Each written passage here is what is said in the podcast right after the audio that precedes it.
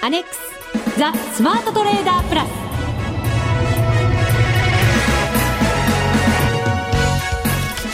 こんにちは内田まさです。この時間はザ・スマートトレーダープラスをお送りしていきます。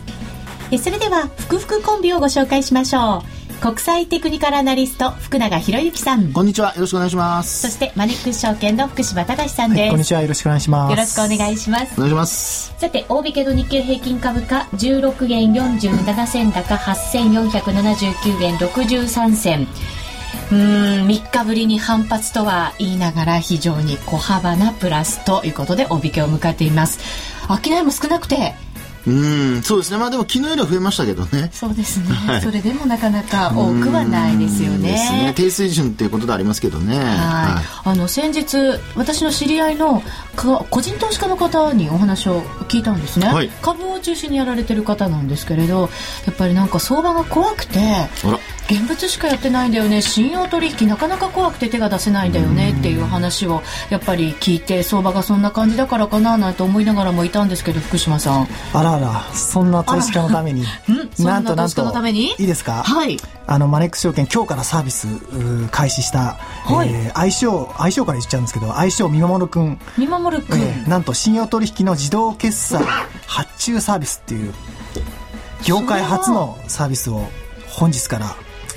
提供し始めました。それは FX にあるような仕組みですよね。ですね、うん、あのまさにその株離れっていうのはやっぱり今もうずっと鮮明になっていて、えー、でやっぱりそのいろいろなこう発注サービスとか機能があの揃っている FX にこうみんな移っている経緯があってですね、はい、まあ、その FX である、まあ、自動ロスカットの仕組みを、えー、信用取引で業界初なんですけども、うん、えー、取り入れたものになります。なるほど、うん、じゃあ、まあ、安全にっていうわけじゃないですけどリスク管理がしっかりできる仕組みになってそうですね。やっぱりその信用取引で特にその大きく損されるからと特にやっぱり多いので、まあ、そういったお客様のために、まあ、リスク管理をまあサポートするための、えー、サービスと。いうところです。後ほど詳しく伺いますけれども、はい、今までなかったのが不思議じゃないですか？そうですね、ねやっぱり結局だけど FX の方がやっぱりそういった注文機能とかずっとこう先行して、えー、いてで株の方がどっちかっていうとこうシステム対応とかも含めて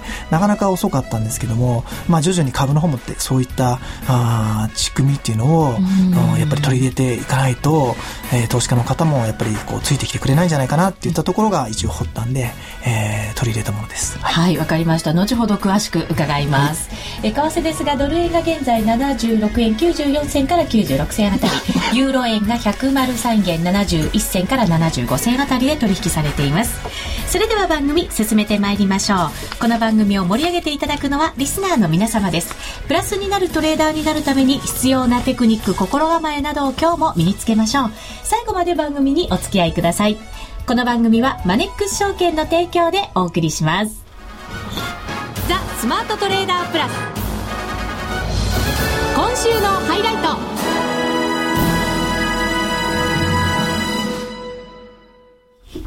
ザ・スマートトレーダープラス今週のハイライトです。えー、今週はまず株式市場についてもお話伺っていきたいと思います。もちろん為替のお話も伺います。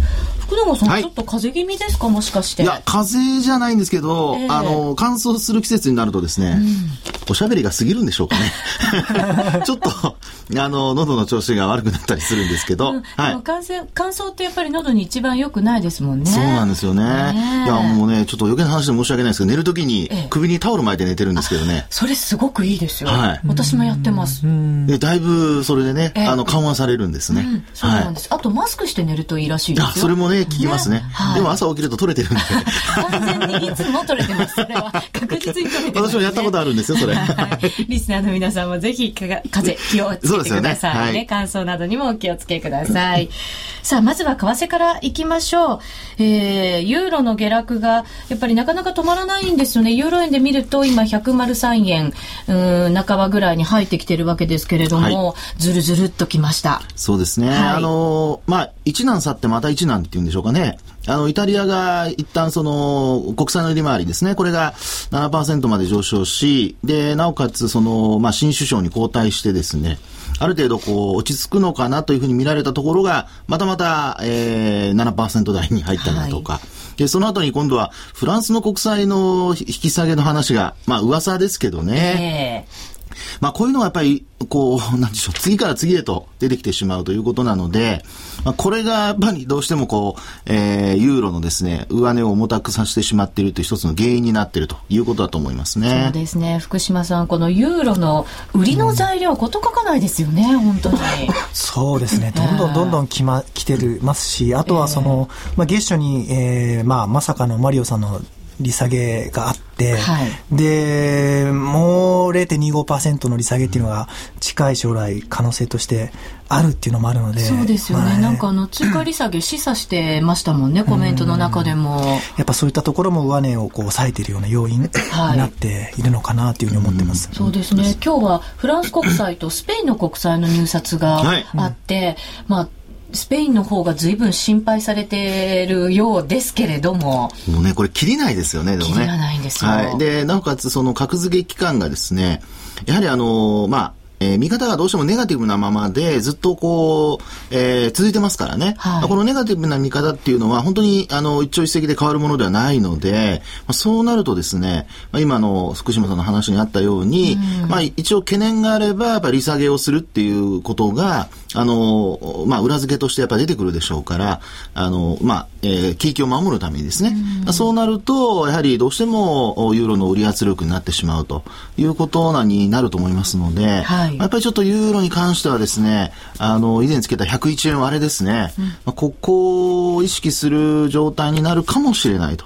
ただ、まあ、今のところ103円台でこう、踏ん張っているのと、それから、あの今話にあった国債の入、国債の入札ですね。はい。まあ、これが、その順調に、えーいけば、まあ、行くためには ECB がね、乖離してるっていう話もあるんですけども。買い支えてるみたいですよ、ええ特にイタリアあたりは。そうですよね。ええですから、まあ、そのあたりが、あーまあ、なんとか、こう、無事に通過していくっていうことが、えー、こう、平常化してくればね、えー、だいぶまたユーロについても見方が変わってくると思うんですけども、はいまあ、それをやっぱりイベントをこなすかどうかっていうところ、それがやっぱりこれからも、あの、引き続き注目されるところになるんでしょうね。そうですね。あの、先ほどもお話ちょっと出ましたけど、フランスのその格下げですよね。はいこの前は噂に終わっていて、はいあの、格付け会社も否定してました。あれ、でもあんな誤報流すって、ありえないですよね。ねいやーだから本当に S&P っていう会社は、どういう会社なんだろうって。ねこれだけマーケットがね、いい一喜一憂というか、ああいう噂でですね、動いてる中で。非常に神経質になってますからね。ねそういう中で、あの、ああいう誤報をあえてこう流してしまって、で、なおかつ、その結果というか、後の反応というかね、説明でも、なんか納得いかない説明でしたけどね。もともとそういう文章が作ってあったんじゃないのって、やっぱり思っちゃいますよね。ねえ。まあ、ですからそうなると、あの、まあ、本当にこう、どこを見て、あの、まあ、どういうその判断をですね、基準にマーケットが動いているのか、はい。まあちょっと、あの、しっかり考えておかないとですね、本当にあの、もう振り回されて終わってしまうとはい。いうことになりかねないので、まあ、あの、為替に関しても、やはり、あるいは株に関してもですね、あの、そういった動きにあまり、えー惑わされないようにしないといけないかなというふうには思いますけどね。はい、もしでもフランスのそのお格付けがはい下げられた場合っていうのは、え EFSF もトリプル A を保てないんじゃないかっていう見方もありますよね。うん、それは確かにありますね。というのは、あの、ドイツと、それからフランスの信用力で、ESFS のですね、これあの、まあ、そのトリプル A が保たれているという形で今言われてますし、それからあとこれからもし仮にですね、あの、レバレッジをかけたいと、もっとレバレッジを大きくしようとしたときにですね、これやっぱりトリプル A 格というのがないと、レバレッジをかけてもそもそもその信用力がないということにつながってしまいますので、はい。まあそういう意味ではですね、まだそのレバレッジをかけるということを、あの、決めているわけではないんですけども、はい。まあ今後、その追い詰められていったときにですね、やっぱりレバレッジをかけることができるかどうかってすごく大きな、あの、下支え要因になるかどうかのポイントになりますので、はい。あの、フランスのそのトリプル A がもし仮に落とされたとすると、格下げされたとすると、これはマーケットにとっては、まあ、特にユーロですね、えー、売り要因になってくるってことにはなるでしょうね。そうですね。レバー、今だったらこう4から5ぐらいが目安のようですけれども、はい、それももしかしたら不可能になる可能性もあるってことですよね。そうですよね。そういうことは考えられますよね。はい、結論なんだかユーロはまだまだ売れるんじゃないかと、なんとなく思ってしまうんですけど。まあそうですね。ただですね、実体経済とやっぱり乖離してくると、はい、あの、やはり、まあどっかで修正が起こるというのが、これまでのマーケットですよね。うん、えー、それはまあマーケットの常なので、まあそういうところで逆に売ってしまってですね、あの、大きく踏み上げられるなんてことがないように、うん、まあやっぱりその、まあショートするにしても、やっぱり利益確定っていうのはですね、やっぱり常に行いながらやっていかないと、うん、あの、まあ今あの局面っていうのは本当にこう、101円、あるいは100円割れになるかどうかの瀬戸際のところですので、はい、まあ、このあたりというのは本当にこうトレンドが変わりやすいところですから、まあ、注意してほしいなと思いますね。そうですね。はい、その ECB も利下げをしてきて、新興国も今緩和の方向に動いてきてますよね。はい、オーストラリアも利下げしてきましたし、インドネシアも利下げしてきてっていうふうに続いてます。お金はまあ引き続き緩和の方向にあるわけですけど、そうですね。原油も金も戻ってきましたよね。ね、えー、これがですね、まあいわゆるその QE3 を見越しているんじゃないかという話が出たり、あるいはその投機マネーが入ってきているという話が出たりですね、まあこれもやっぱり実態とはかけ離れた動きですよね。で、特にその、まあ、あそのドルベースで見た通貨の、まあ、決済というのが金と原油っていうことなんですけど、はい、これ、あの、ドルと、まあ、ユーロで見るとユーロ、これ売られてるわけですから、はい、あの、逆に割高になってるはずなんですよね。ですので、ここでもし、その、そういった二つの、あの、まあ、資源のですね、商品価格がこれ崩れると、これ逆にまた悪い影響になりかねませんので、ですから本当は、もうちょっと静かにしててくださいと 言いたいぐらいなんですけどね。そうそうそうそう。じわじわ上がる分にはいいんですが、まあ、やっぱりね、あのー、まああ、急激に上昇したりだとか、あるいはそれがまた急落したりだとか、まあ、その辺がやっぱり、まあ、景気にまた影響を与えますんでね、はい、注意してほしいところですよね。そうですね。金のこのところの戻りはすごく急激に戻ってきましたからね。本当そうですよね。なんとなく怖くも感じます。続いてはこのコーナーです。FX なら、マネックス証券の FX プラス。現在、FX のサービスを提供している会社、世の中にたくさんありますよね。そんな中、マネックス証券の FX 講座が堅調に増えていると聞いています。なぜたくさんある会社の中でマネックス証券が FX トレーダーに選ばれるのか、私なりに検証してみました。まずは取引コストについて、取引コストといえば、取引手数料とスプレッド。マネックス証券では、もちろん取引手数料は無料。米ドル円のスプレッドは原則2銭と低コスト。しかも、1銭通貨単位から取引できるため、初心者の方にも優しいです。気になる取引ツールはとても使いやすく、投資情報も満載で、携帯電話やスマートフォンからの取引機能も充実。もう言うことありませんね。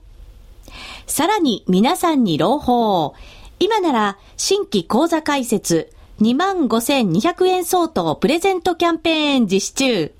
FX を始めるならマネックス証券がおすすめです。講座開設のお申し込みはパソコンや携帯電話からマネックス証券で検索。今すぐお申し込みを。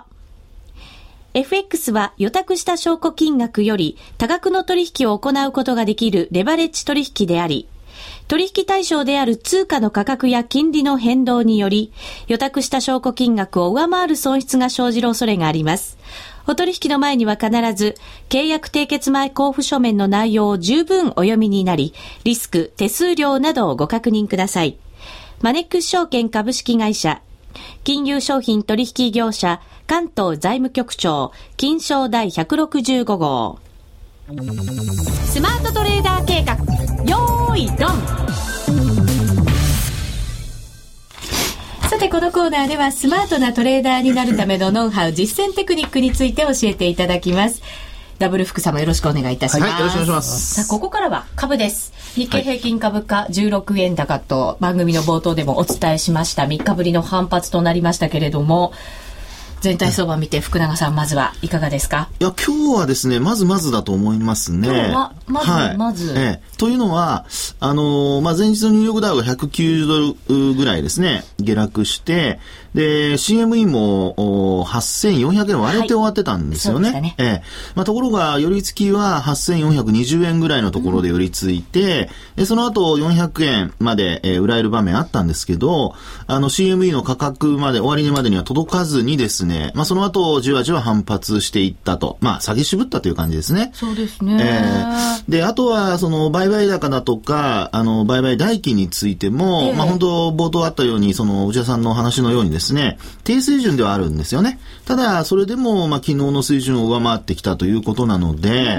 まあまあ、この状況を見ますと、その、買い支えが入っているのかどうかっていうところはちょっと何とも言えないんですけども、ええまあ、でも何かしら、新しいお金、あるいは、その、これまでその、売りを出していた人たちが、あの、リターンリバーサルって言いますけども、逆転したこのポジションを取り始めてる可能性はあるのかなと。いうふうに思いますね。はいなんかテクニカル的には そろそろなんか底打ちを示唆するものも結構出てきてるって話聞きましたけど。うん、そうですね。あの、まあ、一つには、やはり、あの、まあ、今の水準、例えば騰落レシオなんか見ても、ええあの、これからまだ、まあ、もうちょっとお下げないといけないのかもしれないんですが、まあ、そろそろという意味ではですね、まあ、そういうのも出てきているでしょうし、それからあと、あの、今、下落はしているものの、25日移動平均線とのですね、帰りを見ますと、はい今日取引時間中多分4%超えてたんじゃないかと思うんですよね。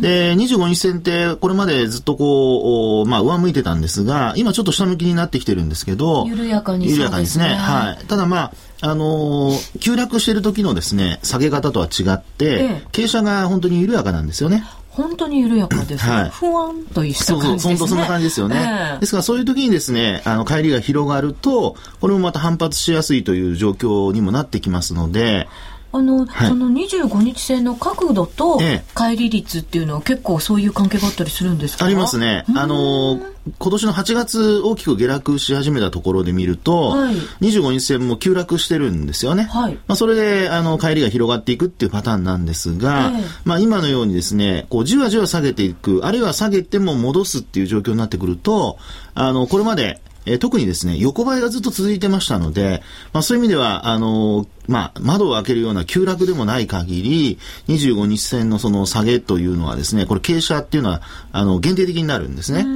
そういう時に、あの、大きく下落して始まると、まあ、戻して終わるというような、そういう状態が起きやすいんですね。えーですから、まあ、あの、今日のようにですね、ニューヨークダウが大きく下落をして、で、なおかつ、スタートも窓を開けてスタートしてますから、あの、もっと下げるんじゃないかというふうに考えがちなんですけども、まあ、今日のように午前中下げ渋ると、やっぱり買い戻しの方が優勢になるということですね。で、そうした中で、まあ、商いもちょっと膨らんできてるっていうことと、あとそれから、あの、個別銘柄見てみますとですね、売買代金の上位ランキング見てみますと、あのまあ、今日 TDK なんか材料が出て上がったりしてるんですが、強かったですね。はい9%近い上昇でした。そうですよね。あと他にも、あの、ちょっと、おまあ、あーまあ、いい意味での違和感を覚えたのが、自動車株なんですよね。自動車株強かったですよ。トはいヨタが1.5%上昇ですから。そうですね。ええあとね、トヨタだけじゃなくて、ホンダも上がってるんですよね。ええコバに入ってキュッと伸びて一回伸び悩んだんですけど、はいそれでもまだ強かったですね。そうですね。それからさらに見てみると、今度、シャープ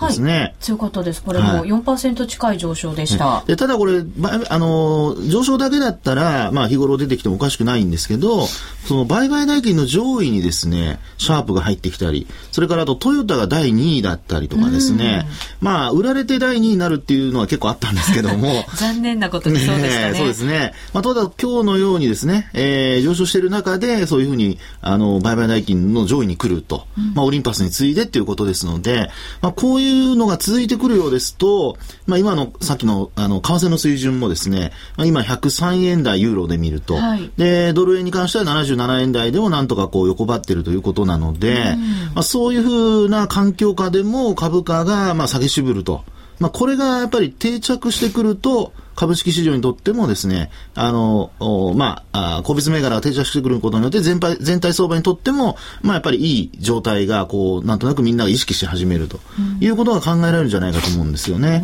ままあ、ですので、こういうのがやっぱりこう少しずつ重なっていって、えーまあ、あの、気がついてみたら上がってるっていう状況が、まあ、やはり今の状態ですと、底入れの一つの、あの、兆しとも取れると思いますので、はいまあ、明日ちょっとどうなるかっていうところをちょっと見たいところですよね。そうですね。はいまあでも外部環境には振らされづらくなってきて、なんか底固めにこう入ってきてるのかなという、まあ銘柄も見えれるというそうことでですすね。よね。まあ上昇の時についていかなくて、下落の時についていくっていうのがこれまで東京マーケットだったんですけど、でも今日はちょっとその逆になってますからね。はい。まあそういうところが続けば、えー積み重なって、えーいい状態になっていくんじゃないかなというふうには思いますね。はい。まあ、この現状相場の中で、勝ってる人、負けてる人、それぞれだと思うんですよね。これ、どうなんでしょうね？勝つ人、負ける人、どんな人なんですか？分けるとすると。そうですね。株で関して言うとですね、ええまあ、やっぱりおしめを買ってる人は多分勝ってる人だと思います。で、上がった時にですね、あのーまあ、追いかけて買ってる人は多分負けてる人でしょうね。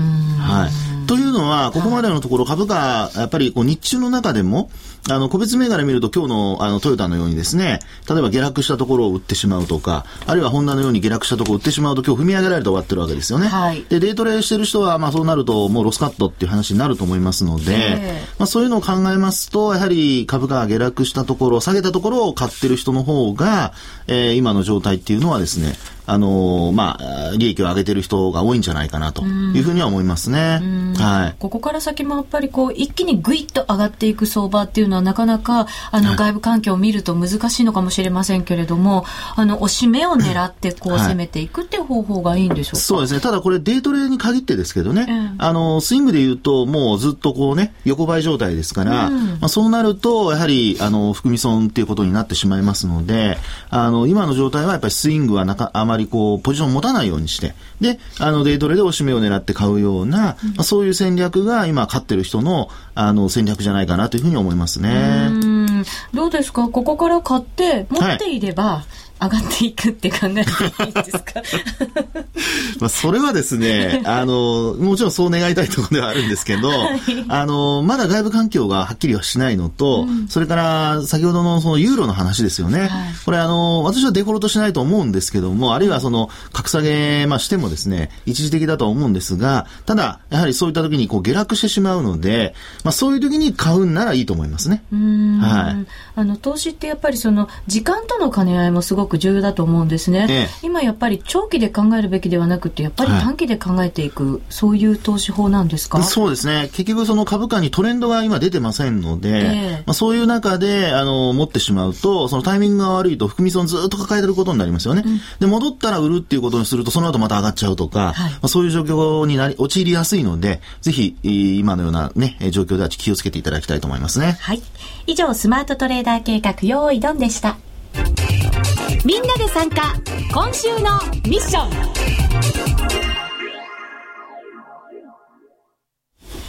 さて、このコーナーではマネックス証券からお得な情報やお知らせをご案内いたします。えー、見守るくん。いいですよね、この相性。そうなんです。私もホームページで見て、ええなんだろうって思って実は見たんですよね。ええ見守るくんって。まあ、こう、まあ、その、そのまんまってわけじゃない。これ結構いろいろ、どういう相性にしようかって、こう、みんなで、こう、悩んで、悩んだんでつけたものなんですけどえーそのも。他にはどんな候補があったのかもしれないですけどね。まあ、いろいろ。面白いのあったりしたんですけども、ええやっぱり、こう、コンプライアンス的にそれはダメでしょうとか、こう、結構いろいろなことがあったんですよね、実は。はいいや、そんな中でこれ、実はですね、あのーまあ、投資家の方って、結局、その損切りするときに、銘柄ごとに、個別にこう、逆差し値をして、はい。えー発注するっていうふうにしか、まあ今まではなかったんですけども、これはその信用、例えば信用口座の中で、えーどの銘柄でも一律に、例えば今回設定できる損益率って決まってるんですけども、はい。えっ、と、あ、き決まってるというか、に、に指定できるんですけども、マイナス2%からマイナス20%で設定できるんですけども、それが信用口座の中で、どの銘柄にも一律に一気にこう、設定できると。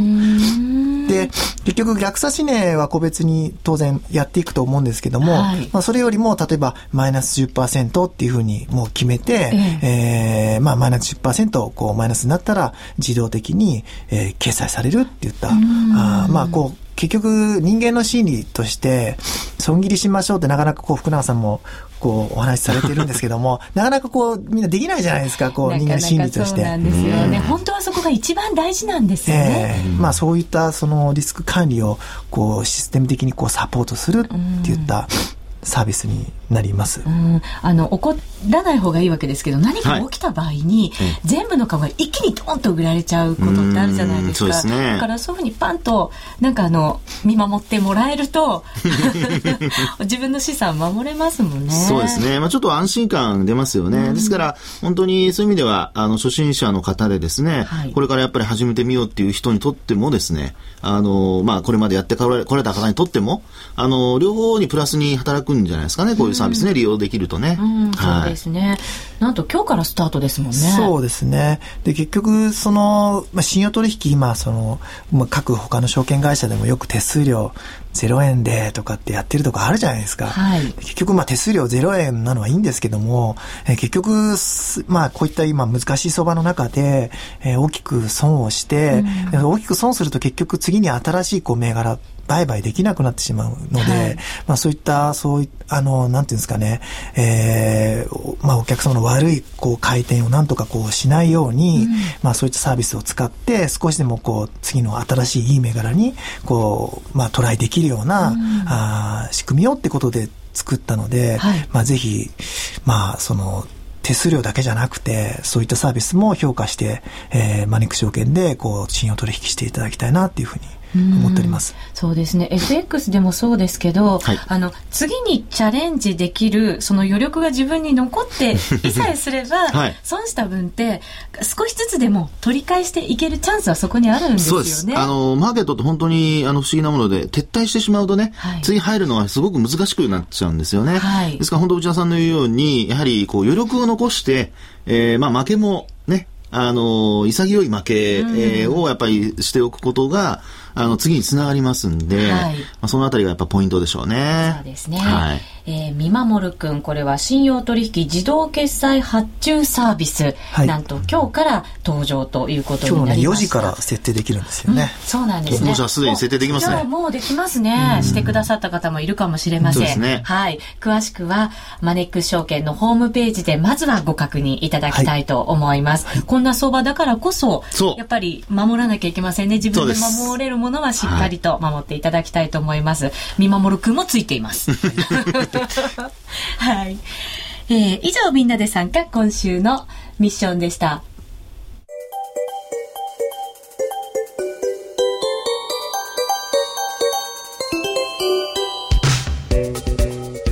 さて番組もそろそろお別れのお時間が近づいてきました。福島さんもう一つお知らせがありますね。のこれはちょっとサービスというわけじゃないんですけども、はい。昨日プレスリリースしているんですけどもあの、まあ、マネックスグループで、えー今年トレードステーションという会社アメリカの証券会社買っているんですけども、まあ、そのそのトレードステーション社が、えー今度アメリカの FX が業者を買買収したと。はい。まあ、結局、まあ、いろいろこうアメリカでの、えーグローバル展開っていうのを非常にこう強く、えー考えていて、はい。で FX のシステムをやっぱりこう日本、えー香港に展開していこうっていった中での買収になるので、えー今後の FX に関してもマネック証券でこう期待できるのかなっていうふうに思っております。あの以前に今年の初めでしたよね。松本社長が番組にお越しくださって、グローバル展開のお話も熱く語ってくれました、はいうん。本当にその通りの1年になりましたね。そうですね。まあ、いろいろ考えてるんだなって 思いますね。これからのマネックス証券にもぜひご期待いただきたいと思います。見守るくんもぜひホームページでまずはご確認いただきたいと思っています。はいということでここまでのお相手は？福島正と福永博之と、内田まさみでお送りしました。それでは皆さん、また来週また来週この番組はマネックス証券の提供でお送りしました。